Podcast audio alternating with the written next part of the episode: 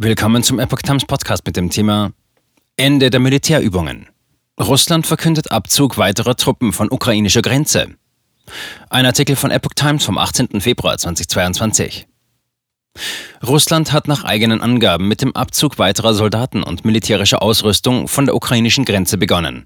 Einige Soldaten seien nach dem planmäßigen Abschluss ihrer Militärübungen in ihre Garnisonen in der westrussischen Region Nizhny Novgorod zurückgekehrt, teilte das Verteidigungsministerium in Moskau am Freitag mit.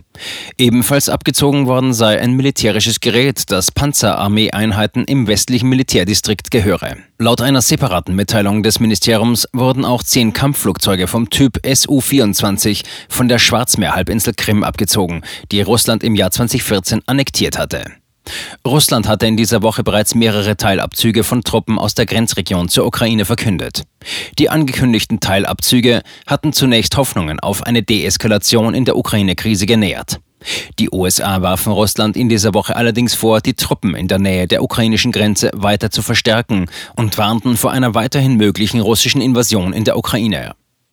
Russland hatte in den vergangenen Monaten mehr als 100.000 Soldaten an der Grenze zur Ukraine zusammengezogen.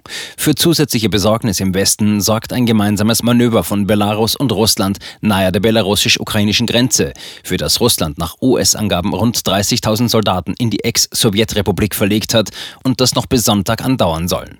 Russland weist jegliche Angriffspläne zurück und gibt seinerseits an, sich von der NATO bedroht zu fühlen.